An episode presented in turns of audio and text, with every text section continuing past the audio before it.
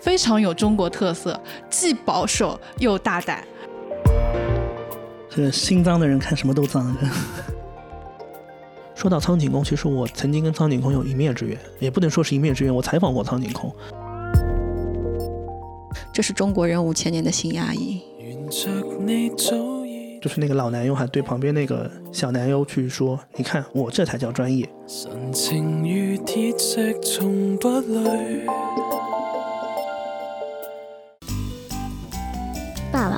会。怎么会不会呢？因为脑力有限呀。一二，开始。大家好，欢迎收听今天的脑力有限。那今天呢，是我们脑力放映室的一个回归。我是今天带越俎代庖的主持人阿芷。那今天我们照例请到了两位老朋友，下面欢迎他们做一下自我介绍吧。Hello，大家好，我是阅片无数的小脑。哎呀，人设崩塌。欢迎欢迎。Hello，大家好，我是不知道该准 怎么准备这一期的大熊。好，欢迎大熊，欢迎小脑。呃，那今天我们想聊一下什么呢？就是在一些呃影视剧的方面呢，经常会有涉及到一些情欲啊，包括一些大家所谓的十八禁的题材。那么想聊一下这些片子的时候，当我们在观赏或者说聊到这些片子的时候，男女的一个不同的想法的一些碰撞。因为在生活里啊，或者说大家的平时的一些呃看片的过程中，相信大家也会碰到这样的碰撞。所以呢，今天我们想来聊一下关于这些碰撞，以及站在男女，包括对于这件事情上，会不会有一些不同的看法，或者更大其他的一些角度。哎呀，今天这个明显不是很平均嘛，一男两女，这个讲不过啊，这个。没关系，我们只谈论看点，不呃，立场这方面嘛，我觉得。就算是男女大阵营，肯定还是会有细分。所以我们先来讲讲，嗯，这个，呃，怎么讲？想讲的这个缘由吧。其实最近呢，就是之前也跟他们两位聊过，就是发生了两件事情。然后第一件事情呢，就是某家公司啊，其实因为是因为一个职工福利，它嗯设置了一个健身房。相信大家现在也会有，因为很多公司为了说。让职工有一个身心全面发展的，我觉得这个肯定是一个很好的职工福利的选项。那么结果呢？因为某一个原因取消了，然后我细问了一下什么原因呢？就是因为在在开设瑜伽过程的过程中，有那个女性职工嘛，穿的过于紧身去参加了这样一个课，然后那天可能正好有相当的呃相关的领导视察什么的，觉得所谓风气不太好。然后这项福利就被迫取消了，然后当时我听到这个消息的时候，跟同事聊都是一个一整个大震惊。就二零二三年了，因为紧身的运动服而被宣传，呃，风气不太好。虽然可能机关的一个工作环境啊，确实有它的一个要求，但是直接到取消这件事情，也反反正当时蛮让我们错愕的。这个视察的领导应该是个男领导，啊，这个嗯，看破不点破，对心脏的人看什么都脏。然后另外一个也是差不多时间发生的，就大概是我同事之前跟他的一群小姊妹，就是 girls trip，然后他们去了一个泰国，然后本来没多想，回来他跟我们聊呢，他们其中有一个点就是去了当时很火的一家泰国的那那个男模酒吧，我不知道两位有没有刷到过？没有。啊，我是听说过，对，因为当下好像在小红书啊，包括各个社交平台，然后他好像都是还蛮火的，然后就经常抛出照片啊，然后文字都是说这是一个非常怎么讲，令人愉快，就是对他都是褒扬之之词。然后我的同事也是本着好奇嘛，加上同行的都是女性，然后去看了一下，然后其实嗯，就是类似。跟我觉得跟日本那个牛郎店最大的区别，可能它主打的泰国的那些 boy 都会阳光一点吧，我看来。就你们平时是不是都在研究男郎呃男模牛郎啊这个？呃不是正好提到这个话题嘛，然后讲一下想聊这个的缘由，然后 PO 出的照片，然后他说确实也有所谓的富婆在那边一掷千金啊，就是男女果然是有差异的啊。我不知道这个差异在哪边，但是他我就问他我说整个过程怎么样，他就觉得有钱就快乐，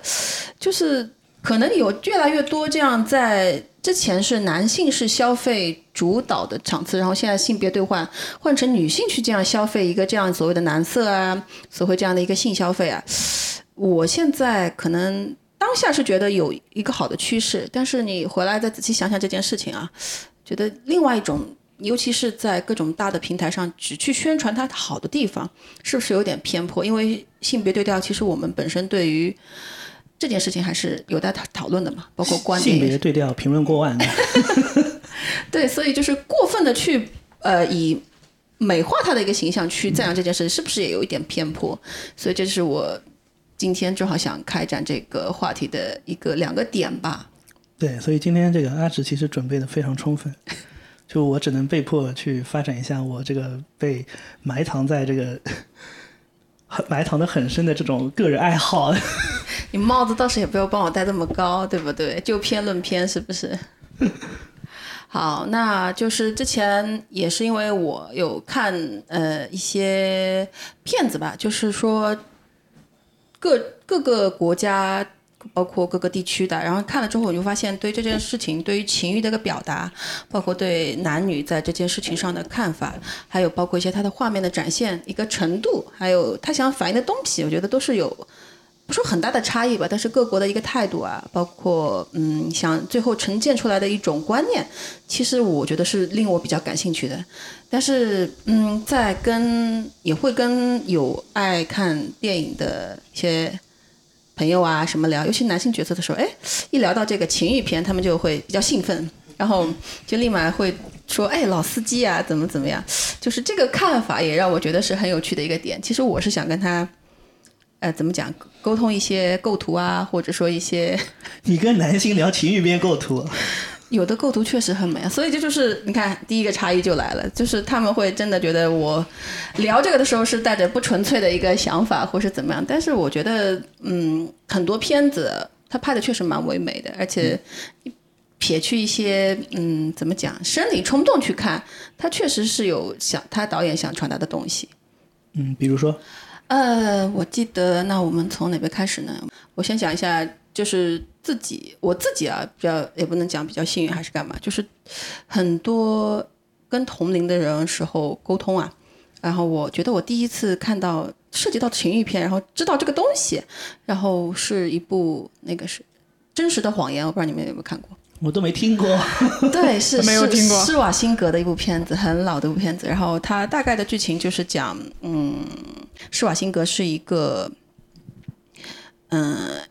特工吧。然后里面有个女性角色去乔装打扮了一下，想去以这个。怎么讲？美色去诱惑他，然后最后卸下乔装，发现两个人其实认识。然后比较冲击的画面就是他那个女性平时是一个就是嗯，怎么讲？职业女性嘛，就是穿那种套装啊，怎么样？然后为了完成这个角色，她呃下了一番决心，然后就买了一身紧身、特别紧身的衣服，然后打扮的比较嗯，怎么讲？比较吸引人。所以这个时候有没有领导视察？对他其实可以大家代入一下，大概《色戒》里面就是。那个汤唯那个角色去色诱那个梁朝伟那个，只是那部戏呢，可能表达的更那个点。然后他买的紧身裙，我当时印象很深，是有蕾丝花边的。哦，然后就是蕾丝花边可能是到膝盖那个程度，然后他觉得不够，然后就在电梯里有那个把那一圈蕾丝花边就咬咬牙全部都全部都撕下来了，然后变成一条非常紧身的裙子。然后去到那边，当时施瓦辛格是在一个比较暗的环境里，就是看不清脸的，然后全程呢就。我觉得有一点调教那个意味吧，他就指挥这个女性去做一些跳舞啊，然后就是做一些比较魅惑的动作，然后灯亮了才发现两个人原来彼此认识。然后我觉得是很小，但是在我妹妹家吧，然后她当时是我姨父的一个 藏碟吧。其实这部片子你现在去看分数还蛮高的，所以我比较庆幸是说有一点启蒙是这种片子，就是我相信大家跟我身边的女性同事很多这种启蒙就源于。一些 AV，我觉得嗯，就是你刚刚说到藏碟，这是不是我们这个父母辈家里都会藏一些片子是吧？啊，他那个就是正常电影吧，他那个我在家里找到过。就姨父是喜欢看欧美片的，所以我觉得他藏单当时，因为他们家也算当时家家庭条件比较好，有那个 DVD，我记得应该是我才几岁吧，可能也就十十几岁不能再多了吧，或者都没到。那个时候好像有 DVD 还蛮奢侈的，然后对，然后就去 VCD 就够了，对，然后就会跑到他们经常会去有 DVD 或者有 VC 呃 VCD 对的家里蹭片，但是一般就是很老的港片吧。我记得那时候都看什么花田喜事啊，什么对对对，就很少有外国片，所以当时我们也不懂，就随便抽了一盘，但也不是像你想的都是那种片子。然后我那时候看周星驰、看李连杰比较多，对，啊就跟那时候港片比较多，所以当时看完印象还蛮深的。然后第一次就那种画面对我有一个冲击。其实在，嗯、怎么讲，在情欲片里，这个我觉得不算尺度很大的，因为它其实没有过分裸露的，它最后，呃，女主也就是脱到穿内衣这样子，嗯，然后就是对于当时的这个幼小的心灵来说，对以前没有接触过已经冲击很大了。哎，对对对对对对对。然后，而且当时我觉得，其实女主的身材是用现在的话是比较 fit 的那种，然后跟我们接触的日本呐、或者我们中国现在那种白幼瘦的文化也不一样，所以我印象第一部片子是那个。然后后来呢，那随着年龄的增长，肯定会。呃，相关的看的片子就会多一点，然后又发现就是不同国家、不同地区啊，这个差异还是诶具体存在的。比如说后来，也相信大家很多男同志应该也会有共鸣的，就是那个西西里的美丽传说《地球球花我又没看过，我知道那个很经典的场面，就是他在那边抽烟，然后就是一一圈的男的给他点火，那个是就是最最最最》，最最出名的场面。莫妮卡贝鲁奇嘛，就是呃地球球花，就是传说中的肉蛋身材。然后，嗯、他其实是讲了一个女神的陨落，就那个女的之前就是大家趋之若鹜嘛，都觉得是女神，然后。嗯，带着各种不怀好意的目的去接近她，然后她和她的老公还是什么，好像是在当时是战争的背景，然后牺牲掉了，干嘛？她就成了一个寡妇。然后当时所有本来觉得她高不可攀的那些男性啊，就会觉得，哎，她好像变成了一个我们这边行话叫破血，或是怎么样，就觉得人人都可以得到她，甚至她当时为了换取一些生存物资吧，就是确实出卖了自己的身体。然后整篇是以一个男性，一个懵懂的男性吧视角切入的，然后他会全程带入，像之前我们聊那个毒蛇。毒蛇律师聊到的那个正义回廊，嗯，也是他会带入自己想拯救他，最后拯救不了，嗯，然后最后发展到他那个角色本来是一个女生，然后最后再回归到小镇的时候，被很多女生就是一起，再有一个暴打他，就是把他打到了地上，然后你想他那么光鲜的一个形象，最后就是打到头发都被撕下来，然后衣衣衣服都被全部撕烂，也没人给他去穿一件衣服，哎，就是当然里面裸露的镜头啊什么的，嗯，肯定还是蛮多的，但是你说这个剧情不好吗？嗯，但是很多呃，我有在跟呃男性朋友聊到这部片的时候，他们就觉得是当 A V 看的，这个也太饥饥渴了吧？这个 就它里面程度确实比较那个，但是会说抛开生理欲望看第二篇，觉得这部片子还蛮沉重的，因为它其实也是反映了一个战争的题材。然后球花讲到就得讲到她另外一部片吧，跟她的前老公，呃，她前老公是拍那个《黑天鹅》，大家知道吧？嗯，知道。对，就是那个 Vincent，然后他其实有一部也是入奖的，叫《不可撤销》。那那部片子最经比较流传广的那个镜头，就是他拿手持摄影，然后去拍了莫妮卡被相当于强奸的一个画面吧。然后是因为手持摄影就很抖，他想模拟当时就是女主的一个眼神，就是在那个过程中凌乱的、混乱的。然后当时我记得餐饮的时候，现场放那部片子，很多人都表达出了强烈的不适感。因为手持特别晕，因为这，但是这好像就是温森特想表达的一个东西。然后当时莫妮卡因为求花嘛，呃，对，其实他们国外对这个裸露的啊，包括呃艺术啊这种，还是看的比我们要开一点。他当时拍的时候觉得他那件戏服很好看，甚至都想自己留一套。然后我记得印象没错的话，他是拍烂了好几件，然后最后那个场记问他这个衣服你还再要留一件吗？他说我再也不想看见它了。就是拍的其实也蛮真实、蛮震撼的，就是他真的带入了那个心境之后，他不想留这段回忆了，所以当时那部片子也是裸露的蛮大的，然后比较较比较真实的去还原了那个场景，所以你说他也是有这种画面，但是他想表达的肯定就是另外一层东西。他想就是就是情欲这种画面，只是为了展现他这个想表达的东西所采取的一些手段。啊、对他，其实我觉得文森特更想表达的就是表达女性在那种场景里的无奈吧。呃，因为他好像还是在一个地铁道里，然后当时好像是有人路过吧，然后觉得因为国外比较开放嘛，觉得这事情是觉得这件事情是你情我愿的一个，也没有人帮忙，哎，所以看完当时其实是蛮压抑的啊。然后讲完了球花，我再想想其他的印象比较深的，嗯，还有是西班牙的，我之前看过一部呃几部西班牙的呃。他们就是更，他们对这个表达就是更热烈一点，然后很纯粹、很美好。就是如果有一部是叫《露西亚的情人》，然后它里面的其实剧情也是一个渣男的故事，但是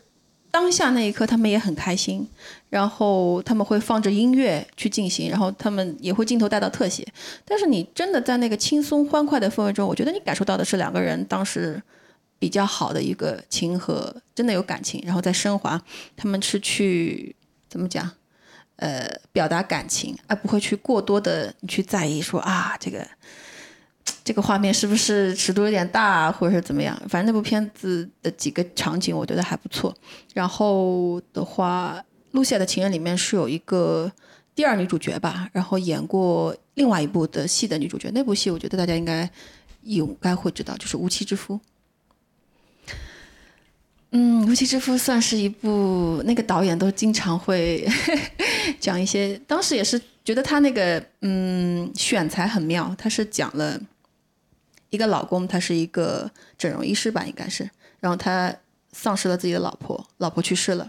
然后他对老婆念念不忘，然后他把他改造了，好像是车祸里去世的吧。然后他就把肇事者一个男的改从内到外。从性别到外貌都改造成了自己的老婆的样子，然后并且爱上了他。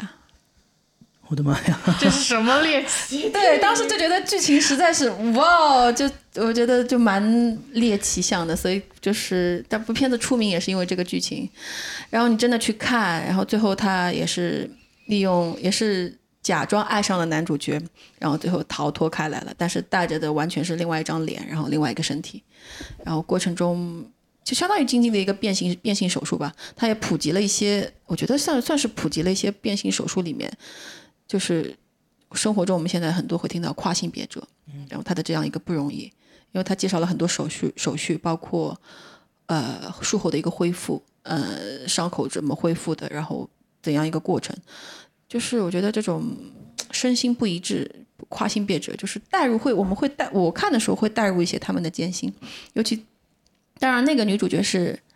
男主角还是女主角不好讲，被改造的是被动去接受这件事情嘛。但是其实国外现在有很多主动接受，包括国内有那个金星嘛。对对对，但是它好像是分两个部分，就是你需要先心理上去认可自己。对，一个是心理、生理，然后生理其实考造也分为，它是分第一、第二性征的，就是。你包括其实最疼的那个部分就是下面那个改造，然后他那个电影会稍微提到一点。因为我觉得看片子，你说本着猎奇，然后去看到这样一个角度，我觉得对我也是个收获。但是猎奇本身在看完那部电影之后，我觉得我自己的分值会下降一点。其实你去看，他也是带过了嘛，我觉得也是个噱头吧。对，想表达的应该也是更多的。我觉得那个东西也是导演想表达的一个东西。所以你看情欲片，虽然很多。大家会冲着这个去，最后反正于我，我还是会收获一些不一样的看法、不一样的角度，所以这是我的一个我的一个立场。但是还是很多时候去跟别人沟通的时候，就情欲片这三个字一出来，老司机的帽子就给我戴上了，然后我也觉得，哎我刚刚还说我自己阅片无数，怎么一笔下来我怎么都没看过呢？那看的片的性质不一样，性质不一样。对，然后再讲了远一点的，我觉得他们的表现手法。比起国内很多镜头一晃啊没有了，就点到即止啊，就是太点到即止。其实有时候大大方方你展示出来一些东西，其实也是很美好的。这本来食色性也，虽然在很美好是很美好，就过不过审都不知道。对，就大环境嘛，我也理解一下。所以就是说，目前我们这个环境肯定还是不能放在台面上来讲。但是就是嗯，我相信大家这几年的观念在转变。没错。对，所以。去发现一些美好，而不是说带着这个东西不能被谈，这个东西谈到这个东西，你就是一些对你有一些思维定式啊，就这个还是嗯慢慢去改变嘛，回去。对对，然后再讲近一点的的就刚刚，聊的欧美，对吧？啊，对，我们们聊欧美，欧美其实还。欧美其实也没有看特别多，当时这部这几部只是因为剧情特别的那个，所以跟大家讲一下。对欧美就比较那种哦，come on，对吧？就怎么那种风格。怎么举得啊到？你讲的可能是另外一种形式的片子吧？我看的都是他们真实的在展示自己的肉体，然后！看这个老司机，我真的是我我我无练习一下大手大练习一下手懂我的无奈吧我我对吧我懂我懂，对，就是我，呃，刚才讲的一些，我觉得是偏一些欧美的，就是跟我们整体的一个想法跟观念还是有较大差异的。嗯那你是本着一个，我当初是本着一个猎奇啊，或者说一些。世界这么大，你应该去看看的心态去看。然后，我觉得行为习惯跟我们包括思想方式比较接近的东亚这边，那其实也有很多，嗯，还是跟我们比，还是会有一些不一样的点。嗯，比如说日韩这个东亚国家，那韩国片大家相信接触的就会多一点了。嗯，终于到主场了。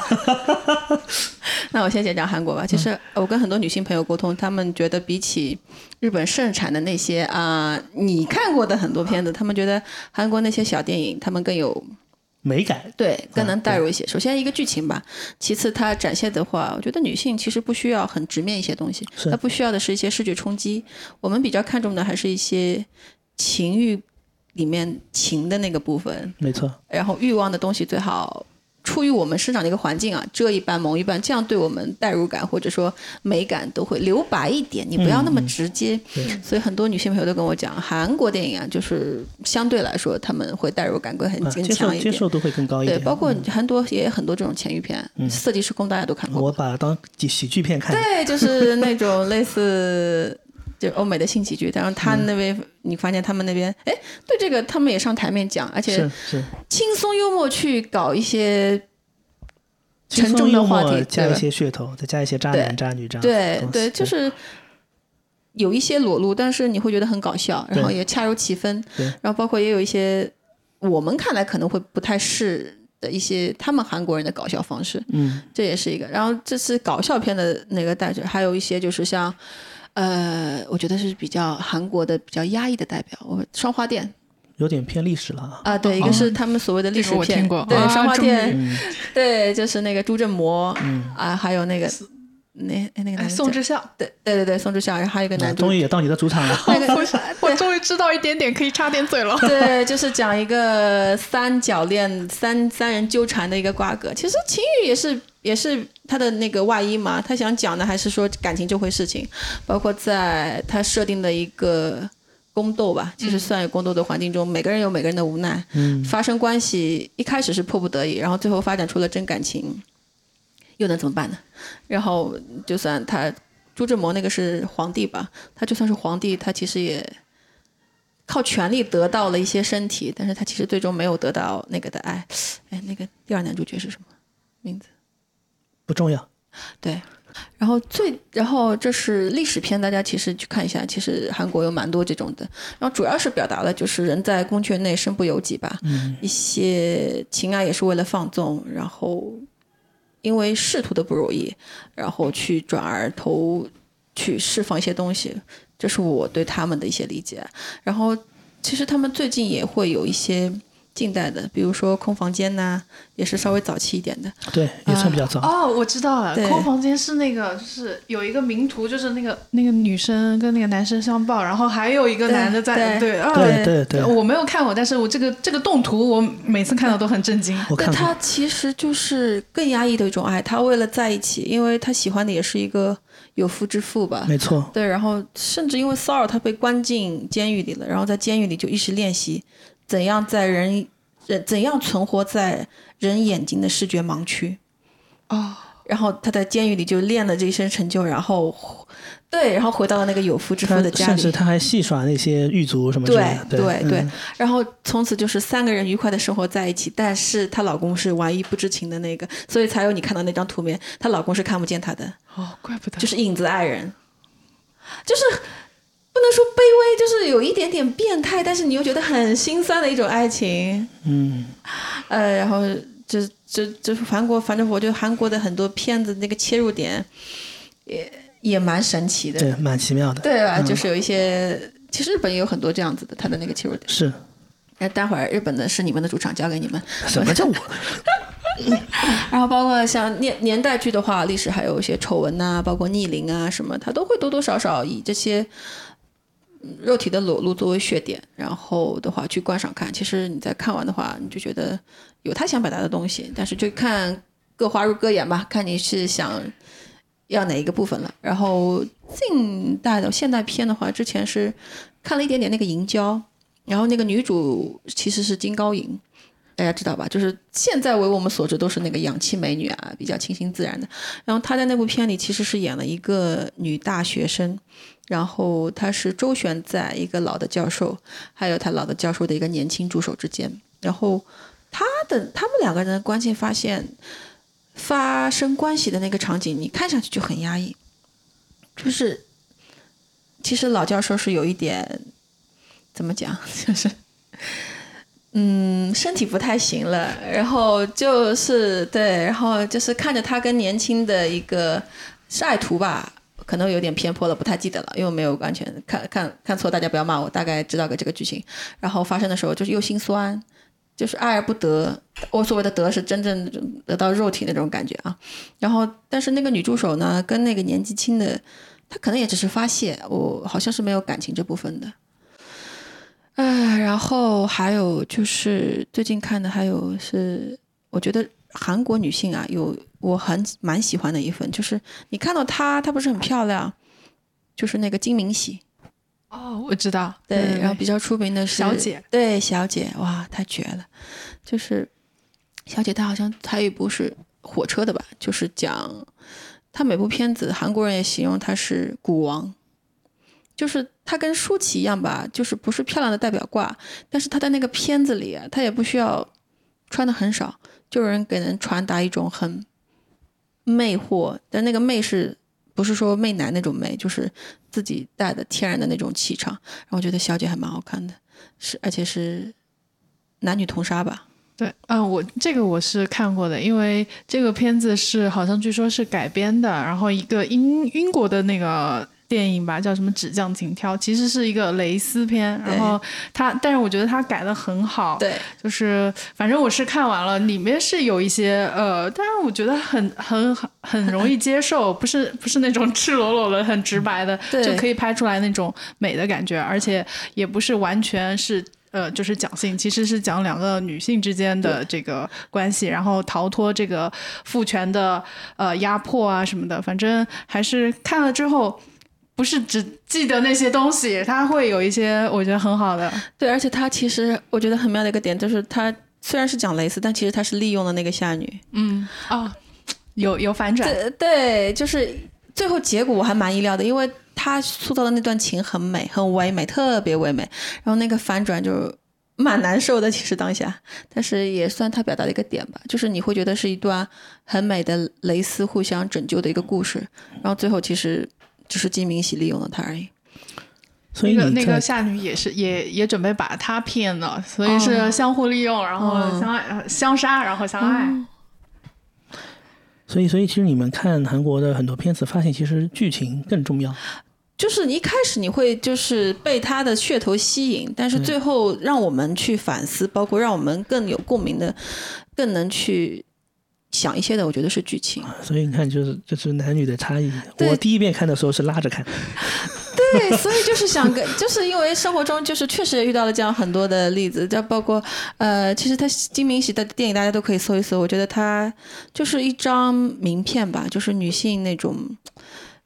天然的吸引力啊。我觉得像他这样散发出来的，其实韩国还有那个谁，哎，嗯、有演了另外一部片子《夏女》吧，啊，夏女不知道，对，然后也是他们韩国公认演技比较好的，然后他的那个角色就会苦情一点。然后其实对比国内，我觉得国内也有这样的角色，一个是宁静，然后另外一个最近的我觉得是于南，就是两个是自己自身的那种气场，包括所谓的现在比较流行什么性张力。我觉得这是很足的一，都是两个女性，就是演电影角色是一方面，但是她们自身带的那种气场，就让你很容易带入那种感觉。没错。嗯、这是我觉得是女演员身上也嗯蛮怎么讲蛮珍贵的东西吧。然后他们就是一个人往那边一站就已经有那个，而且我觉得出现这种角色，国内的跟韩国那个金明喜还不一样，国内这种特别有性张力的，好像就是用我们的话来说，都不是特带一点点土土的。哎，我想问一下，你觉得“性张力”这个词儿到底是指什么？我就是一时之间不不知道怎么去形容，然后用的这个词。我觉得第一次看到这个词，应该是那个男的吧，那个那个行走的荷尔蒙，朱亚文，对就他是就是一种性吸引力吧。对，然后他在那个片子里。大雄眉头已经皱成，没关系，我们接受接受反驳，只是我是找不到更好的形容词，因为当时看朱亚文那部片子里，他也是穿的蛮少的吧，经常就穿一个硬汉的一个角色，然后声音又是比较粗犷的，所以我觉得在国内啊，是不是这个东西啊，这个词怎怎么用，我们暂时可以商议一下，就是还是会带一点我们自己的土一点的气息，好像对我们的冲击会有一点。因为我刚才觉得宁静跟于南身上其实也有一点这种憨，包括这样一种嗯，怎么讲，大地之母的感觉。最早大地之母是用来形容谁？宁呃不是宁静那个女娲娘娘啊不不不是大地之母是那个巩皇巩俐，是吗？对啊我，不知道。对我也不知道 Barry 他们就是会形容巩皇身上会带的那种气场，啊。然后就是总结出来，他就是其实你说他洋气，挺洋气的，但是他给你冲击很震撼的，带来那方面冲击的，都是其实是带一点村所谓的土的这种角色。OK，好，那既然讲到了由我们的邻国韩国讲到了我们的本土的几位演员啊，那我们现在再讲一讲我们自己的一个特别行政区吧。嗯其实香港也有很多这样的片子，嗯，香港我的启蒙在香港。对，因为一些特区的关系，我觉得那边的很多东西也比我们的眼界开得多。会 open 一点。对，当时我觉得是刚开放那个吧，那那部我们之前沟通的是玉蒲团三十三 D 是吧？好像引起了一个内地三 D 玉蒲团哦，团，三 D 玉蒲团好像够，好像内地好像我身边都有朋友就是特地买张机票过去看，就为了看那部戏。但是我觉得遗憾的是，那部电影是真的难看的。对剧情很不好，就是当下的就是，尤其是近几年的一些香港的三级片情色偏偏情色的这种，就整个剧情不如九十年代，对，哦，也有好的，但是我觉得少少。嗯，就是那么那么出名的是这样一部片子，我是觉得有点惋惜的。就是你花了飞机票钱，花了电影票钱，坐下来看了这么一出闹剧，呃在我而言，它是一段闹剧啊，嗯但是各花入各眼吧。它包括后来又有一部《蜜桃成熟时三三 D》，对吧？嗯，就那个还有像吉泽明步等加入啊，对日本可能也是噱头吧。对，但是以我一个观赏者的角度，我觉得花钱让我看这个，我是会生气的。它其实是有点商业片的概念嘛，对打了一些这样的噱头，对然后这是，其实你说内地这么多人去看，然后就表明其实大家对这个东西啊，还是有一些观影需求的。嗯没错嗯，对吧？压抑久了嘛，所以需有能够在大大荧幕上去看到这样的东西，就还是，大家也没有排斥身就是一个方式，本身就是一个对卖点啊，对，所以我觉得这是一个点。但是正好讲到香港，我觉得其实你说近代，我觉得是一些小众的片子，他拍的还不错。比如说我们之前沟通过《一路向西》，对，对吧？有裸露，有有剧情，思考有思考，对吧？甚至有出轨、有回归家庭，对啊包括跟跟小姐之间的这样一种情感往来、情纠葛，这样等等。对，你说它不好吗？好看多了，但是可能就像那个一样，也需要一个平台吧，包括很多普及啊，也不是说很多人像我们一样需要看剧情，他可能就是去看一下美好肉体就可以了。对对对，然后其实香港这种小众的啊，它没有包括没有没有在院线光影的很多。我之前还看过一部叫《单身男女》吧，哦，这我倒没看过。呃，也是蛮老的，可能是一几年的一个片子吧。然后是有那个曾志伟的儿子曾国祥，哦，也是个著名导演。对，就是最近拍的那个少少年的你嘛。对对对，然后他那部片子，其实港片里我觉得多多少少都会带一点这种场景，就是滚床单呐、或者什么，他们就跟美剧里一样，还蛮稀松平常的。是就是当做一个正常的拍。那《单身男女》那部是因为他讲了好几对，然后有也有一对是同性的，然后同性的话，他的切入点也蛮妙的，就是其实她是一个小女生想想借同性上司上位，嗯，然后整体也是扮成了一个小绵羊，很无辜状。然后另外就讲了一个类似我们会觉得是一个豪放里的角色，就一直在不停的换男友，一定一直在发展各种各样的 relationship，然后直到他找到一个，最后找到一个好像是在香港归隐种田的人，反而是，然后大家都会奇怪说你之前就是有过这么多段关系了，最后为什么会返璞归真找一个归田的？然后他那句台词我觉得也蛮经典的，也就是放在现实我觉得也蛮有意义的，他就就是对女主角说。说你要找的可能不是床上的高潮，是人生的高潮。哇，这个好像也是个京剧啊！这个这个价值上的好。当时就我说一部就是港产的以性也算性喜剧吧，它因为里面其实很多对就是以这个来做，就是一部小成本的港片，然后能这样子，我觉得也是我喜欢看港片的嘛。就是他们哪怕纯粹带着这个，包括之前很著名的那个金鸡系列。吴君如的那个金鸡，对，超多大牌，刘德华呀、陈奕迅啊，什么都有参演。他其实就是香港的那个以一个一楼一凤的切入点嘛，但是他会讲了一下这种，嗯，他也有他的真爱，他也有他的大爱，啊，包括很多点，就是像类比一下，就像我们最近对对，也不是我们最近啊，我们都会会对很多日本的 AV 啊，会带有一些。呃，有色眼镜去看呐。对。然后其实，金鸡里面吴君如那个角色，撇出他一楼一一封这个身份，他也在做做很多就是他一个普通市民的一个事情。然后性转版他其实有一部金鸭，然后金鸭是有两部，好像就是以男性为主导。然后本来也就是会有很多，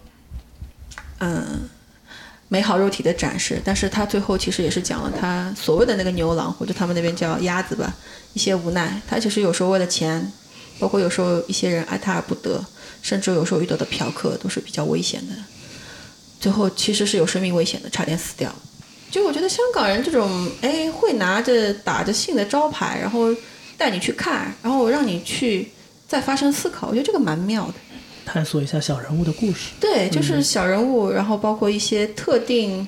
有色眼镜下的小人物去。你尽力还原他们，也不能说完全一百还原。然后讲这个切入点很小，但最后你看它升华的，你说高，其实也蛮高的。那你说多高呢？肯定也没有到怎么样。但是你，所以我觉得蛮蛮有趣的。啊，然后就是除了我觉得香港啊，最妙的是除了它影视作品啊，它很多流行音乐，它也会有这方面。的一个点，而且因为歌词嘛，你也知道，文字的话可能没有那么的直直白，对，很多事情你要去了解它背后的一个创作故事，再去听那首歌，呃，你才会觉得哦，它是形容了这样一个一个画面。其实，在最近听的这边跟大家讲一讲几首歌，它呃最早的话，应该大家都知道有一首《漩涡》吧，彭羚的《漩涡》。来 来来，两句。他他呃，他歌词里就是有句“来拥抱着我，形成漩涡”。其实他模拟的就是一个场景，然后他用很文字化的叙述了男欢女爱、翻云覆雨的一些场景，然后词用的很妙。我这边就不多说了，大家有感兴趣的可以自己去听。然后呃，包括我自己之前的偶像陈奕迅嘛，他也有很多，包括《群侠之城》。他说：“群下永远有个碧心要探问啊，这个拿把普通话讲可能会怪怪的。他就是讲自己，其实带入的角色就是说自己是一个男性，然后想去征服每一个女性，然后看一看每个呃女性群体的一个花花世界。然后他的歌词用的也很妙。然后还有一首的话，切入点就是第三者的地下情，或者是婚外情，无人之境。然后是呃。”他最后八个字就是，嗯，哦，他最后四个字吧，然后就是说说了四个字，只想反应。哪方面的反应？那就个人见各志啦。反正他整体就是无人之境，就是叙述的一段婚外情。然后我觉得这个东西啊，能被写成一首歌，其实也是人的七情六欲吧。对。然后你再去介入带入他一些词人的自己的思考。然后再讲到最近一个，对我上周上周六吧，跟他们讲，杰克小小讲的去香港开了我最近喜欢了也算八九年的吧，麦浚龙的歌，然后上周末去了趟香港，然后又回来了。对，打飞的去看了个演唱会，实现了一些人生夙愿啊，包括今天小小让我全程主持，我觉得也是完成了一个夙愿。就今年还完成了蛮多夙愿没。有，你这不是全程主持，你这是全程单口。嗯，好，希望大家不要不要觉得闷呐、我今天第一次没什么经验。没事，我们就我们就上台听相声来了。对，然后 然后就讲一讲麦浚龙，其实呃，大概跟大家讲一下麦浚龙这个人吧，也不是说深入了解，为什么他是其实是一个太子爷，所谓的太子爷，老爸很有钱，然后他大概零二年出出道了吧，至今也已经二十多年了。然后刚出道的时候，大家都很不解这个人唱功，他是以唱跳歌手出道的，唱功一般，跳的也很一般，但是就是资源很好。香港数一数二的词人周耀辉啊、黄伟文给他供曲，然后很出名的曲作人给他填作曲、填词，然后包装他，然后后来才知道他老爸就是为了成全儿子的兴趣，重金给他推作品，然后包括请了他很厉害的他的哥哥，然后他的哥哥是香港，不知道你们有有呃那个潮流杂志《Milk》，你们知不知道？这本潮流杂志，他哥哥是创立人，然后他哥哥做他的经纪人哦，然后香港我知道另一个姓卖的就是麦包，好，待会儿主场交给你。然后呃，然后反正就是一直唱跳歌手，只能说平台很好。然后他大家可能都知道，然后爆出了一首《耿耿于怀》，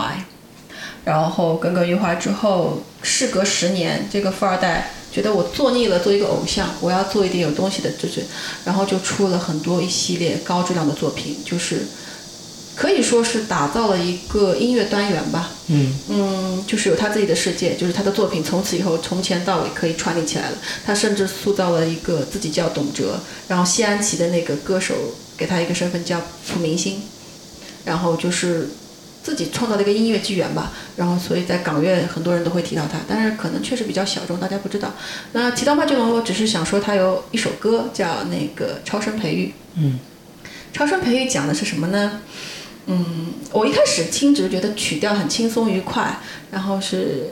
呃很好听，然后歌词也写的不错，但是我没有深究，没有去看，然后事后才知道，他其实讲的是练兵、什么意思？练士皮。哦，对，然后不要复刻的那这一步，我现在才知道，没有呼吸呼吸的你更好抱。哦，对，然后就哇哦，就能把这个东西写的这么，我觉得当下你第一次听，如果不知道这个背景，会觉得很唯美啊。然后事后我又去看了一下 MV，然后他 MV 也是请到了大名鼎鼎的苍老师苍井空出演，对，然后他这次演唱会上也唱了这首歌，包括大屏投的就是这个 MV。然后其实苍老师在里面就演了他那个所谓的玩偶，然后就被他化妆，然后跟他合影啊什么的。就我觉得港乐这个切入点真的是，我当下是觉得很震惊，然后而且他其实这个东西在我们伦理啊或者什么肯定是不能被接受的，对，而且我觉得会真的是有点变态的那个。但你去听那首歌，然后看那个词，你会觉得他把他最美的地方挖出来了。所以港乐我觉得很难在沙砾里面找宝藏，然后在一直在不断的尝试，然后这是我比较触及我的点吧。呃，所以提到香港，你们应该有，应该会有点发言权吧？大家港片对吧？嗯，因为我说实话，早期看香港就是起源嘛，性性启蒙嘛，但大多都是看香港的一些三级片啊，就提几个人名：徐锦江啊，吴启华，德艺双馨，徐锦江。对对对，苍老师也是德艺双馨啊。对。然后还有李丽珍、舒淇，太漂亮了啊李丽珍真的是绝美啊，嗯，当年的不纽扣的女孩，还有蜜桃成熟时吧？是的是的她那个蜜桃成熟时才是，她如果现在说，现在不是有很多那个复刻的那个片子重新上映嘛？对我觉得那个才是愿意打的，然后打飞的，然后去喜悦去学院看的去看片的是的太美了。是的，是的，是的。嗯，然后其实其实那几部就是看的也比较多，但是印象没有很深刻。印象最深刻的反而是一个男演员，啊谁，是人称“豹哥”的单立文，啊，也可以说是西门庆专业户那展开说说。啊。因为那时候其实，呃，TVB 有一部叫《恨锁金瓶》，它是跟温碧霞一起演的，但是那个没怎么录啊，啊，就因为毕竟是 TVB 的港港片，呃，但是有一部是在台湾拍的，是赖水赖水清做监制的一部片，嗯、当时西门庆呃不是西门庆了，单立文又一次出演西门庆，啊、然后演的非常的邪魅，就仿佛除了他，其他人演演西门庆都少了一点这种味道。啊。然后女主是一个日本人，啊、有个中文名字叫杨思敏，当年被称为亚洲第一美胸，对，所以这这两个人一个结合，其实是把整个一个就是西西门庆这里面的一个故事，嗯，就是很完美的诠释起来。但是我们其实最早去看这个，其实就是为了看这些场景。那是你可能对嗯但是它的噱头可能之前主打的也是早这样，期的噱头肯定是这样，但是，呃，你后面去二刷三刷的时候，你这种片还值得二刷三刷？你看，就后面去二刷三刷的时候，其实你还是发现，有点东西。就单立文这个人其实是有有点魅力的，包括他其实是应该是香港历史上比较有名的，或者说排名比较靠前的很厉害的贝斯手啊、包括他早期还和就是梅艳芳有有过恋情啊，他喜欢过王菲，就是他的对，就本身除了这个演绎的这个点，其实他本身还是有很多可以挖的点。对对对，本身很有才华，包括近几年可能大家熟悉他，是因为他跟那个李心洁的一些综艺啊，就也也也是蛮加分的。其实徐锦江也是啊，对，徐锦江本身他的那个他是那个吧，现在是画画很好。对画画，啊画画然后现在又开始做了雕塑，对。书法也很好。对，他是那个谁的关门弟子嘛，呃一个大师的。对对。对对，所以就是很多时候你我们其实看到影视作品，我觉得是蛮片面的，至少对于这个，而且会对这个演员有思维定式有，思维定式，就是觉得啊、一旦踏入这个行，或者说你拍了这个片，就大家熟悉的舒淇不也是，是就是会。今天想想这个也是希望大家看东西啊，就是嗯，更多元一点，啊对多元不要我陷入一种思考的状态，嗯，对世界打开，或者说全面一点去看问题，可能会有新收获。对，就其实你包括刚刚说舒淇也好，哪怕说李丽珍也好，其实他们在后期都有演了很多很精彩的电影电视剧。就刚刚我们之前还在聊，大雄第一次知道李丽珍是《仙剑奇《侠传仙剑传奇》侠传》对，啊，对，呃，阿直都不知道李丽珍演过。对我脑子里对他只有他年轻时候那张绝美的脸，然后但是当年《仙剑》的时候，其实胡歌那个时候也很年轻，那个时候两千二十一世纪初嘛，其实李丽珍那个时候也没有特别老。那个时候她里面演了一个角色叫做是呃是圣圣姑然后是跟谢君豪演对手戏。谢君豪也很绝。啊，谢君豪也是很很优秀的一个演员，南海十三郎，对吧？就是包括我们上次聊《毒舌大壮》啊，金律师，对，都是他们这些人，就就是其实是是真的是用生命在演绎嘛。就是我们不是说我们可能包括早期像温虹也是，早期也是很好的资源，为什么会选择去拍三级片这样，对吧？甚至家里父亲要把他赶出去，不配做我们的女儿，等等等等。嗯，啊，但是他们最后都用自己的实力告诉把把脱过的衣服一件件穿起来，啊，就是就是很用心的去演绎那个角色，然后不断去拓宽自己的记录。对但是早期也不是所有的港片，我觉得有一阵那个风月片吧，对，可能是不是香港电影是不是有这样一个历史阶段？嗯，嗯，对，嗯，因为我我们刚开始准备说要呃讲这个十八禁的话题的时候，我就说哇，这个玩意我该怎么准备？然后其实说到这一方面，就是说十八禁或者是带有情欲的这种东西，其实我我觉得我最早接触的，我听到听到或者说可能看到的是有关邵氏的这个，因为怎么你好像是我们三个里面年纪最大的是吧？对，所以我也觉得邵氏啊哦，FB 啊，这个 古早味一下子就出来了。因为我我们就是我当时就是反正很早的时候有印象，好像是讲嗯，就是呃，就是那种嗯，怎么说呢，就是呃。都是统一的那种色调，然后嗯它的那个邵氏电影，对，对，然后那个呃颜色非常的鲜艳，然后就是剧情也非常大胆。他们有最早有探讨嗯女童的，嗯。然后还有就是因为我呃我就是说哎这期我还是要准备一点的，然后我就、我在 B 站上搜搜的时候，就真的是找到这个邵氏，它有这样的一个风月片的一个集合。有对有一个系统，然后我就看了一部嘛，然后我就看了一下，其实，呃，我后来梳理了一下，其实这个跟整个就是说，呃，跟日本的这种情色产业的发展啊，还有那个就是整个全球的这个，其实是一脉相承的，因为当时。当时那个就是他们那个拍的那个邵氏的，就所有的那种风月片的话，我发现就是它都是在八十年代这个起来这这一块，然后其嗯他们拍的东西呢，跟我们刚刚就是说的那种呃就是呃欧美的呀、日本的呀、韩国的呀，还是有一些不一样的。我就看了一个之后，看了一个就是 B 站上的一个解说之后，我就发现它这个其实。非常有中国特色，嗯，既保守又大胆，就是这个这个总结的很好，就是因为他我看到的那个就是什么叫什么风月谈，就是讲了几个就是呃过去书生之类的，呃不是是是就是女生就是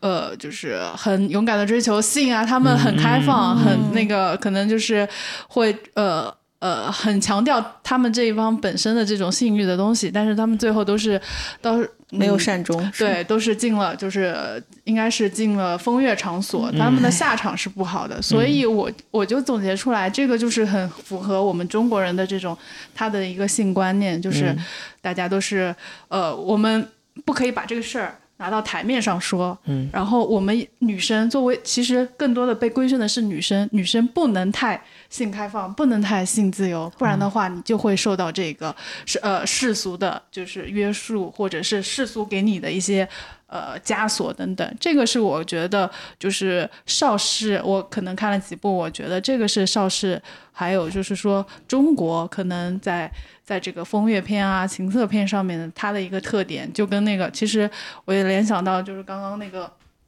讲的那个喜宴嘛，就是中国人就是很就不把这个东西不承认这个东西，然后他就会一直一直就压抑着，然后所有的东西就是你压抑了，你就变态了。所以我就发现有这种现象，我们从小的时候是不说这个东西，但是好像就期望你一下子长大了之后你就懂这个东西。所以这个是国内可能在这个方面的有一些缺失，所以可能这也是呃，就联想到为什么其实日本人也很保守，中国人也很保守，但是为什么日本的这个色情产业、AV 产业就是非常的发达？这可能是跟这个后面的这个整个的教育结构啊，整个对于性的这个观念啊，大家都我觉得是比较相关的。对大雄谈到那个喜宴，也是我蛮推荐大家看的。其实我之前李安大家比较熟悉的可能是少年派的《奇幻漂流》，还有《色戒》吧。那《色戒》就不用讲了，很多人当下去看，对吧？其实我觉得李安这个角色，李安导这边正好再提一下他，他这个身份就注定他拍的电影啊，很多切入点就是其实蛮蛮能写出我们的心境的，因为他首先是一他是个台湾人，对吧？然后他。但是他国籍应该是美国国籍了吧？对，所以是一个所谓的香蕉，嗯，就是一个黄皮的白种人。然后他很多在色戒里面，包括他王佳芝那么隐隐忍，然后每次发生那些。你觉得他们那么用力，然后在一些发泄的时候，我就觉得很中国人。然后我觉得更妙的是《喜宴》这边很推荐大家看，是他很早的一部片子，可能比《饮食男女》还要早一点吧。然后《喜宴》是讲了一个什么故事？是赵文轩演的那个男主角，他其实是一个男童。嗯。然后当时男童可能在大美利坚也没有合法吧，但是他需要固定下来，然后就找人假结婚。然后，李安呢自己在那部电影里面客串了一个角色，这个角色很妙，是怎样呢？是男女主在。美国结婚了，然后结婚呢，他当时是按照中国的习俗办的，然后还有送入洞房这个场景，然后送入洞房，李安就是围观的嘉宾之一，然后围观的话就有中国人，中国人就很兴奋，就站到床边去围观了，然后当时是盖着一个大红被子，我印象很深，然后李安就是还蛮淡定的坐在观众席上，然后观众席上更多的就是偏美国那边一部分的亲戚，然后他们就是觉得，哇，中国人好神奇啊，为什么小夫妻俩在做这些事情的时候。后要去围观，就是其实，在我们是很能接受的，因为听说一些闹洞房、闹喜就是这么闹的嘛。然后那个那个万国男性就是满满满头写满了 why，就画满了问号，然后就去问李安 what are you doing？然后李安就笑一笑，然后我觉得他是借自己刻上这个口，借想说这部电影他想表达的东西，包括他观察中国人的一个生活状态，他就说了一句，我也是觉得奉为经典，奉了很多年。他说：“这是中国人五千年的新压抑。”的确，的确，对，就太妙了。然后又经由他自己的口来说，然后就跟大象刚才讲的一样，很多东西就是这样子。你越去压抑它，你不让它有一个合理的一个开一点口子，对吧？那就是造成了中国人现在对这个东西就是很拧巴。你想开放也开放不起来，因为很多东西根深蒂固。然后你再去开放，其实跟你说的教育让你放你也放不开。但是呢，这个东西又是天性。就是拿自己的一些接受的教育道德去压抑天性，然后就会造成了，就现在所谓的世间百态吧。嗯，但是有时候我又又觉得，就是你，嗯，我们其实很多人有这种需求。嗯。那我们那时候所谓的，呃，一些盗版的光碟，嗯，包括现在的一些 AV，是各种各样的一些，包括可能现在甚至抖音一些直播里面一些擦边，对，是不是都是都都是一种缺口？是，都是我们撕的小口子。是啊。呃，也许有时候，哎，可能还会直播会封或者怎么样，但是在往往在很多东西早期出来之前，它是会有意识的放一放，让它去流通的。哦，你是这个看法？我是这个看法，所以我觉得，呃呃，我们往往说可能一个大的观念里面它是有压抑，但是在这个压抑过程当中，人们其实是会自救的，人们是会通过一些方法让自己去获得一些某方面的解放。我觉得比起解放，或者说比起去发泄欲望，我。在我一个女性角度看，因为老实来说，在大环境之下，女性还是普遍容易受伤的那一那一方，对吧？我觉得现在急需的是一种引导，更多的是一种引导，就是你怎样合理的去，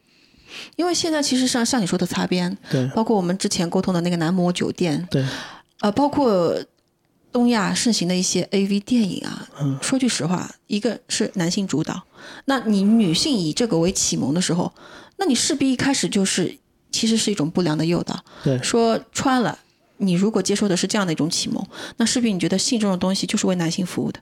你会从小不自觉的代入。就是如果是，所以我觉得像你说的撕破口子是固然是好事，但是有没有更合理、更呃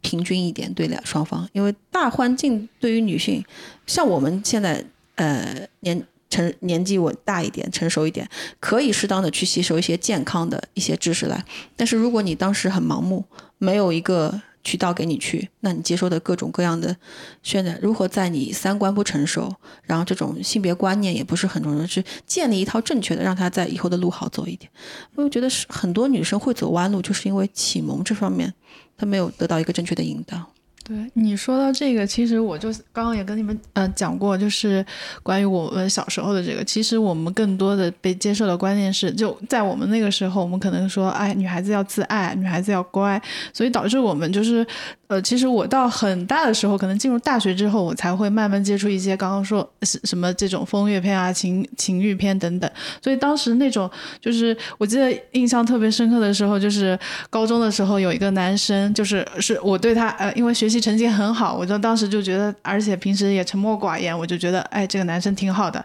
但是后来有听其他同学在开玩笑说，哎呀，这个人你别看他私下是这个样子，他平时的平时是这样子，但是他私下看的可花了，然后就。我就顿时就滤镜就打碎了嘛，下头。对，但是后来我想想，这是这是很幼稚啊，就是其实很不成熟，就是因为这种是他基本的一个一个需求，所以，所以我我觉得对于我们来说，可能是我们这个就是当时的那个观念，就是还有一个事儿，就是小时候，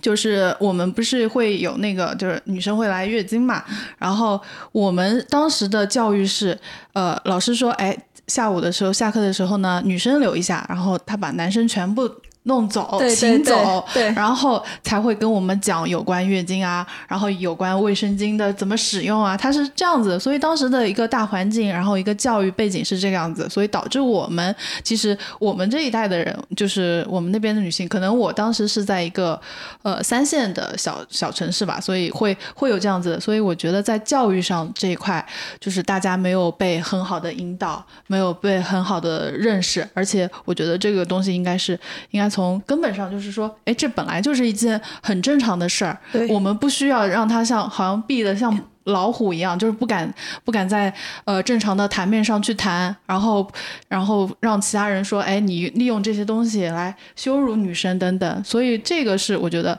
要是我们要好好认识到的。对，这个是最基本的一个东西。我觉得，对我觉得性教育就是说，你了解自己，你也可以去了解异性啊，这个没有必要，我觉得分开来去讲。而且就是很多姨妈姨妈巾羞辱，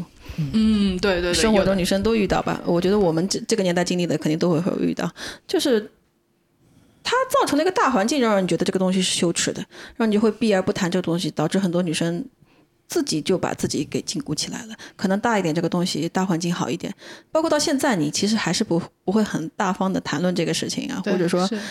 一大经历了来 M 啊什么的，就是会羞于启齿啊，哎，就其实就是像怎么讲，像那个预言一样，你一个象小时候拿细细的铁链拴着它了，对，然后它长大了，你会发现它也不挣脱，其实无形里面就是。我们的教育就是给我们上来的枷锁，然后即使我们有能力了、有条件了，包括接受了一些新的观点来去那个印证的话，但是说实话，思想能开放，注定我们身体是，或者说我们行为习惯上是，我觉得放不开，或者说不能以一个正常的度去放开它的。是的，包括阅片无数的小脑，其实看了这么多片，相信你。看那些 AV 女性女角色，应该也不是当初对吧的目的带着去了，是不是？是是是。但是我其实现在偶尔呢还会看一看，就是当成一种解压方式啊。但不像小时候你说的更直白点，小时候就更完全是带着生理冲动去看的。因为我曾经看过一一部片子，呃，是一个女优，现在她还在役，叫桃乃木香奈，还是一个。女团的选手好像这是可以说的吗？可以说，可以说，呃，这我觉得也没有什么不可说的，对吧？本身也是人家职业。那他当时一个什么剧情呢？是，嗯，他和一个男孩子谈恋爱，但这个男孩子其实是被派于任务的，他其实是要跟这个张奈去谈恋爱之后，要把他们所有啪啪啪的这个过程去拍下来，然后，呃，汤乃木其他其实是真的爱上了这个男孩子，但直到最后一刻。呃，也是一个拍摄的场景。那男孩子告诉他，这其实是一个策划，我不爱你或者怎么样之类的。然后现场还有一个老的男优，去当着男孩子的面和唐乃木发生关系。嗯，当时，嗯，唐乃木是就是哭的稀里哗啦了，他已经是完全爱上这个男孩子了，就很走心，很走心那种。然后那个男的还。就是那个老男优还对旁边那个小男优去说：“你看我这才叫专业，啊，就这个这个片我还跟我老婆一起看的，就所以现在 A V 也会有反思了，是吧？对，有反思。其实我不是单单纯的生理画面冲击了，是吧？对对对，他其实他针对不同的客群，他其实做了很多不同的这个这个嗯片的种类，很多很有意思的策划，比如说有一个很厉害的系列，嗯。嗯，就是我们经常说牛头人，牛头人，嗯，叫 NTR，嗯，它其实就是专门讲出轨的啊，啊，就就是有有这种很有意思的这种系列。但是说句实话，你讲了这么多，我觉得还是就是男性，他很很男性向是吧？因为其实有推过女性向吧？对 c i c l a m b o 他做了一些就是很很偶像式的啊，男主都很帅，糖水片。对，但是其实每个模式都是一样的，只是换了不同的男女主。说的太对了，所以我也想说。虽然他有已经在开发女性向这种东西了，对吧？但是女性向我自己是稍微看了一两部，反正我没看下去。嗯，就是糖水片。它其实还是纯热播片，只是加了一些所谓的俊男靓女。对他觉得女性需要这样的，我觉得哇，太低估女生了。或者说，至少说于我来说，我没有引起任何愉快的观影体验。没错。所以也是做这做想做这个系列的初衷吧，就是希望女生在这个市场上有更多的诶。一些发言权，但是现在我觉得慢慢像你说的，有在撕开口子，就是这个事情我们不能指望他睡一觉，这个事情立马就起了翻天覆地，然后五五开，对对吧？毕竟说，我觉得在需求方面来说，男性可能从生理上就比女性可能本身概率来说会旺盛一点，或者说你们对待这个东西可能会更纯粹一点，有时候只是需要。发泄掉，它它很多其实包括 A V，其实也是更多的是一种商业行为。你想，它整个做这种片的公司，这种导演之类都是男性嘛，所以它本身还是一个以男性为主导的这样一个商业项目。对。但是包括近年来，其实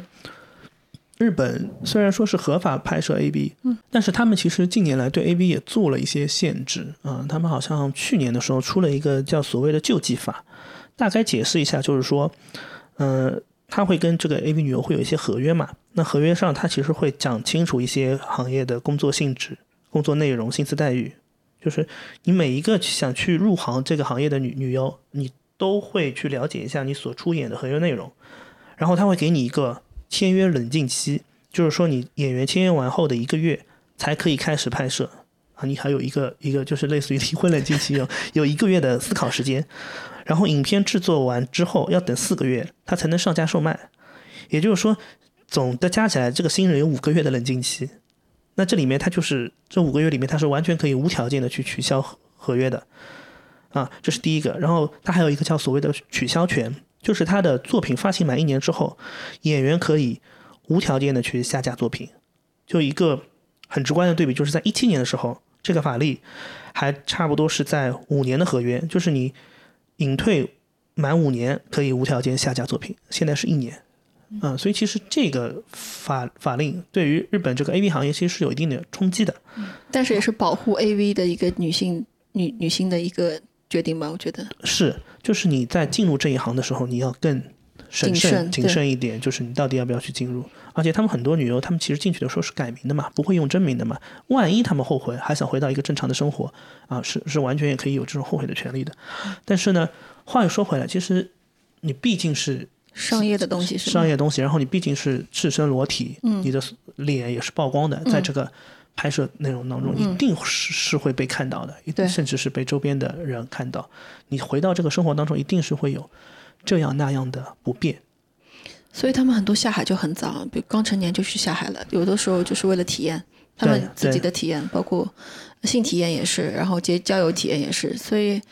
这个政策，我觉得一方面来说，就像你说的，就是保护了一些不成熟、不冷静的做下海这一行的对。但是我也是觉得女生还是怎么讲，多三思吧。是的，是的，包括你其实说到这点，撕开口子，从我一开始讲入的那个话题，就是男模酒店，嗯，然后到包括现在很多影视剧，我们也越来越多发现有所谓的大女主，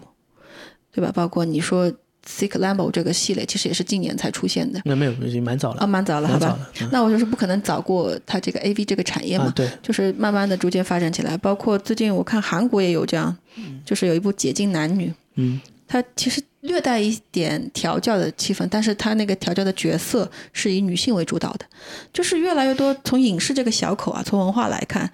有在往就是女性向这边倾斜啊，这倾斜多少，包括倾斜的对不对，我们暂呃暂暂且不表，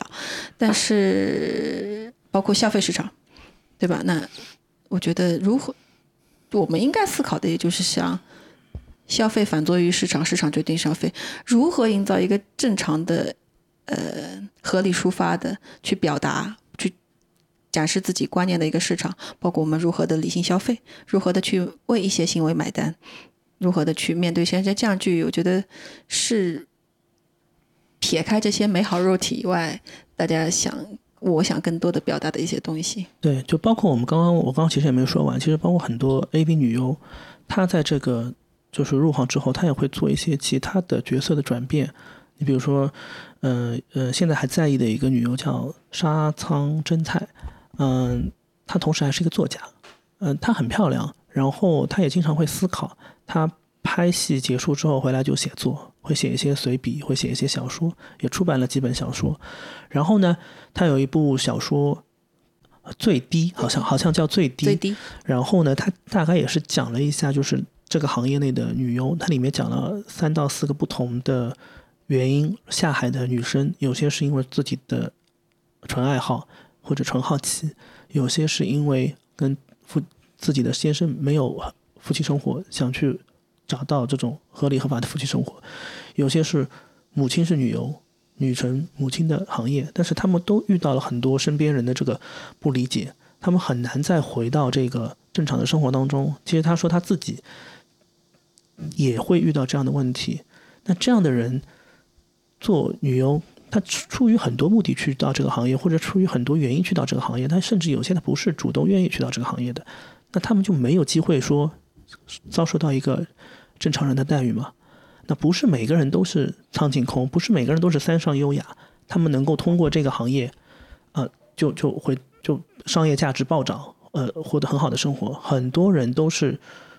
就就就就回归到正常生活，甚至比原来还不如。说到苍井空，其实我曾经跟苍井空有一面之缘，也不能说是一面之缘，我采访过苍井空对对对，啊、当时还还还还还合了影。啊，对展开说说，展嗯开说说对当。时他是跟一个中国人和一个韩国人一起做了一个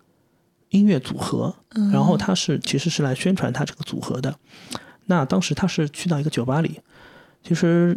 我们当地的很多这种党媒当然不会去参与这种事情了。我们作为一个商业媒体，其实还受邀去了。去了之后，其实我当时发朋友圈之后呢，很多人也是很戏谑的去去说你，因为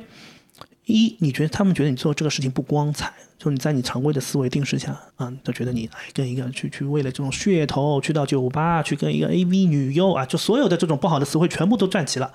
啊，去做这种事情。但是当我本人去跟苍井空去交流的时候，我觉得他是一个很有礼貌的人，我不能觉得说他，而且他在做他自己热爱的事业，去唱歌，去推专辑，甚至他现场还用毛笔字写了他的名字，也写得非常好。就是我觉得我们其实也像刚刚说到的，就是思维定式这个东西真的是要不得。就我们要审慎一个人、评判一个人，就甚至我们没有评判一个人的权利，我们就是应该带着发展的眼光去看任何的人和事。他在我至少我跟他交谈的这个过程当中，我是觉得她是一个非常有礼貌，呃，还是非常职业操守的一个女艺人吧，啊，所以所以所以其实为什么有些人她能够啊把衣服一件件穿回来，有些人他就不能？那我觉得就是大众其实对于很多东西的接受度，是不是也要我们也要去做一些思考？是不是要给一些参加这种行业内的人一些再一次生活的机会？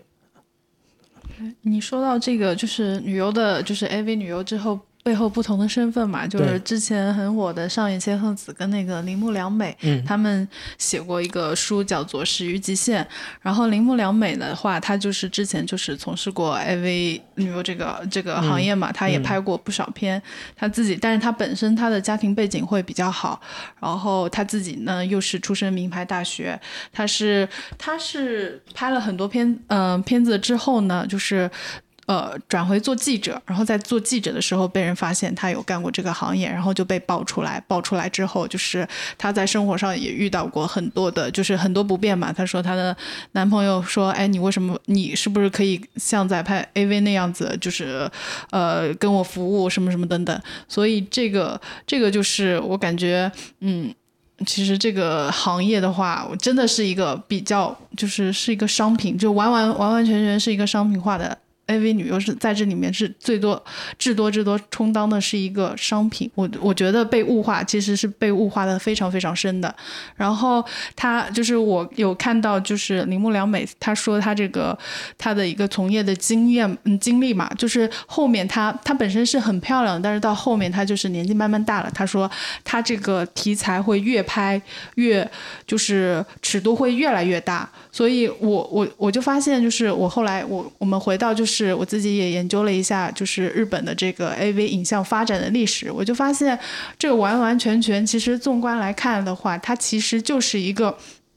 完完全全的一个产业链，它就是一个商品，它就有一个一个经济，大家来参与到这个这个当中的话，它其实就是为了。就是就是说这个商业嘛商业利益，然后我就呃我就发现他说就是嗯、其实网飞拍过一个片子叫那个《全裸监督》，就讲的是八十年代到九十年代一个著名的 AV 呃导演叫应该是叫什么？应该叫村西村西村西彻还是什么？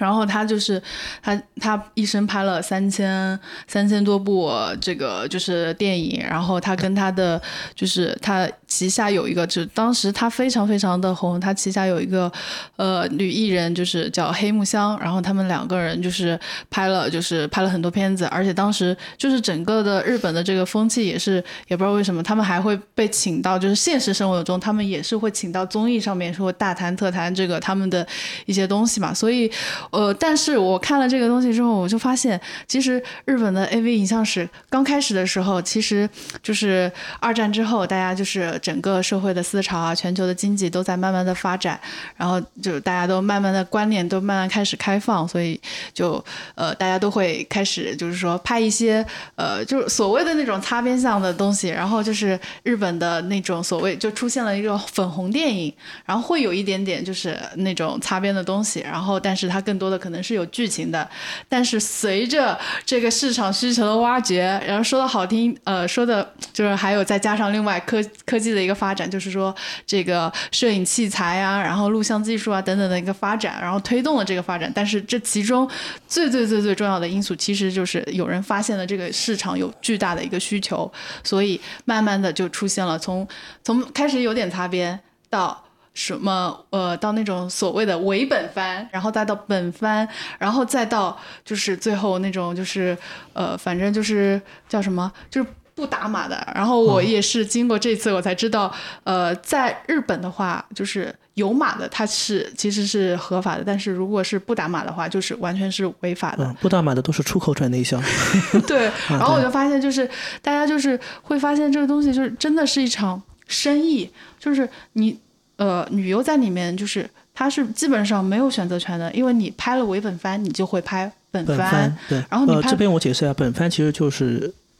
真正发生到关系。啊，对对，然后就是，然后就是女，呃，她没有选择，她拍了一次就会拍第二次，然后她的尺度会越来越大。是的，是的。这个是我看了之后，就是还蛮还蛮震惊。但是我刚刚听到，就是因为小岛也普及了后续的一些日本的一些法律啊什么的，我我是觉得这个对，呃，是一个就比较好的一个东西。对，嗯，就就其实我们刚刚也说到，虽然日本它拍这个 A V 是合法的，但其实日本。这个国家的很多民众对于 A B 这个认可度不高的，我们刚刚也也也看到了，就是你你你，比如说上上野千鹤子他们那些男友也会带着这个有色眼镜去看。对，其实很多国家都是这样子，但是但是这样是同时又不断的这个产业提高阈值，对，然后又因为这个市场，然后决定了消费嘛，然后又把我觉得很多人。也是在被他们不断猎奇的这个取向中啊，提高了自己的阈值。然后，其实，在应对现实生活，我觉得这些人肯定也会有一些怎么讲难以适从。我是说观赏者的角度来说，对，因为他会理所当然把那些东西放到生活里，或者说怎么样。但是，生活里其实这样的出口很少，很少。嗯。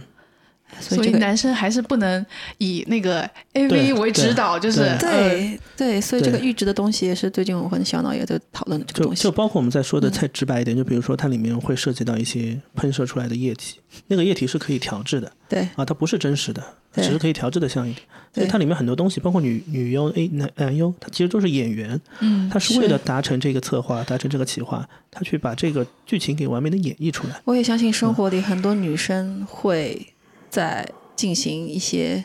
呃部分的时候，会被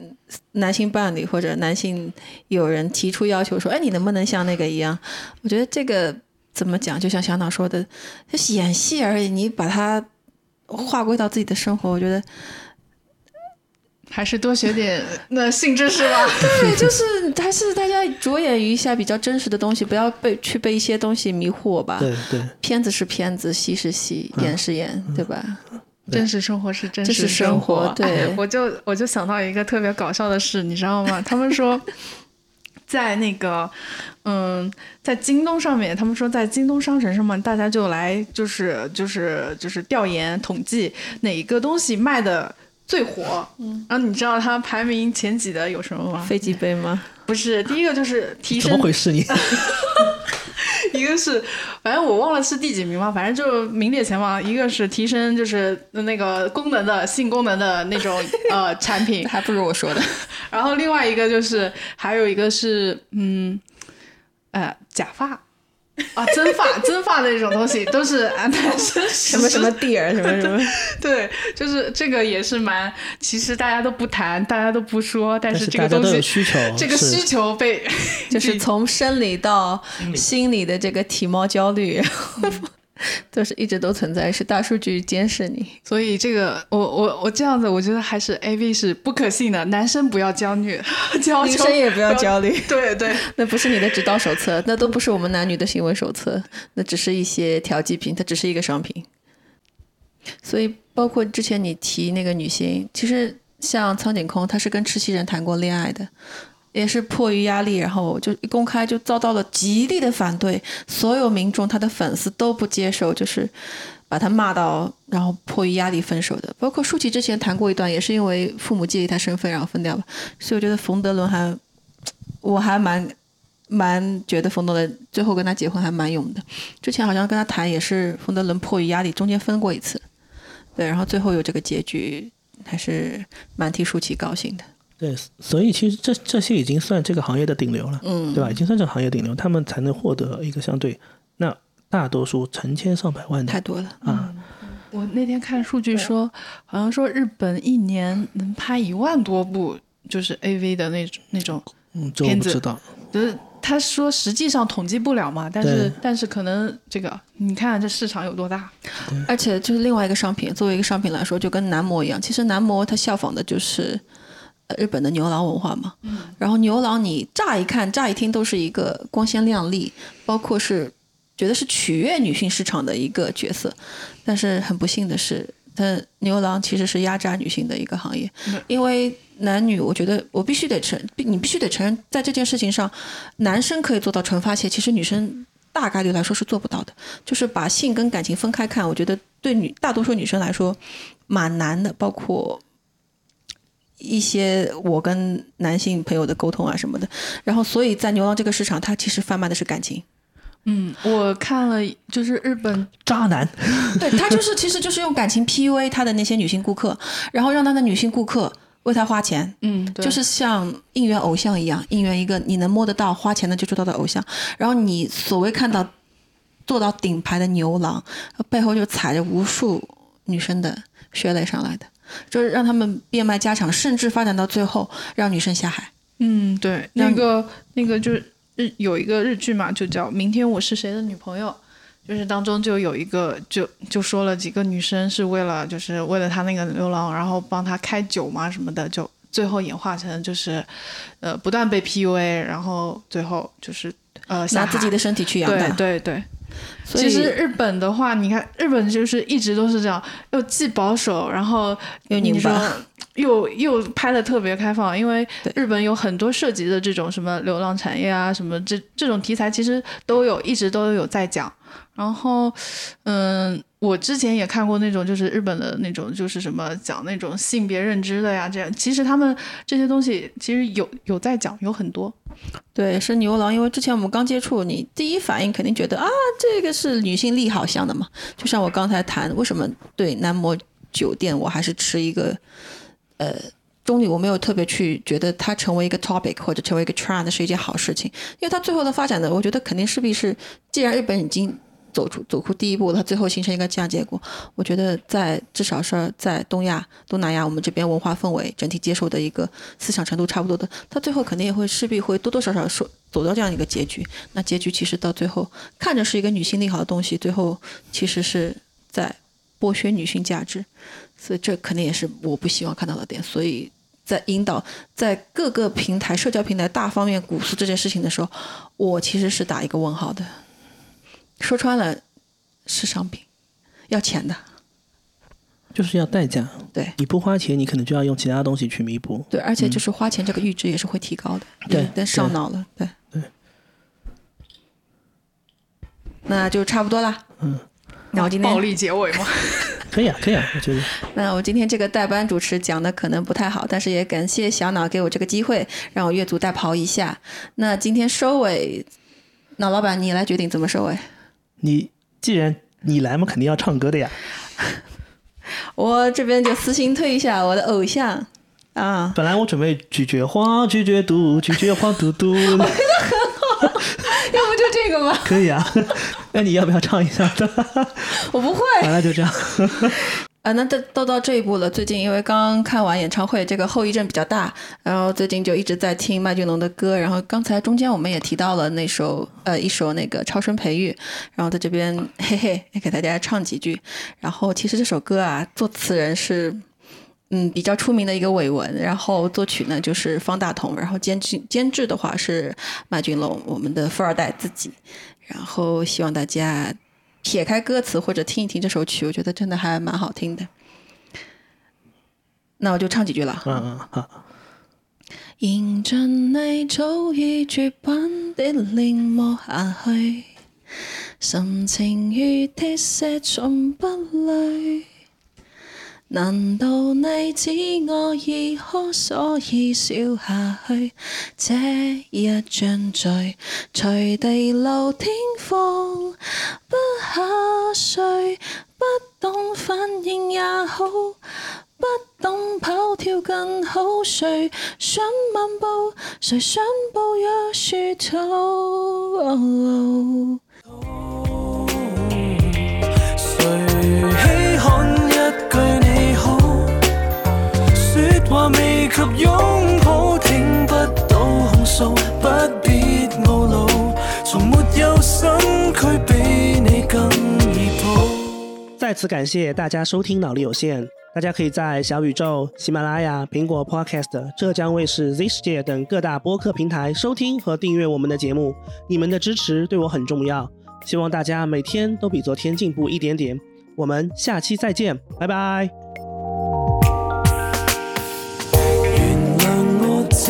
自己逼你作伴侣，仁慈在你并无恐惧。谁像你给我至少所向往乐趣？不妒忌谁，谁才是恋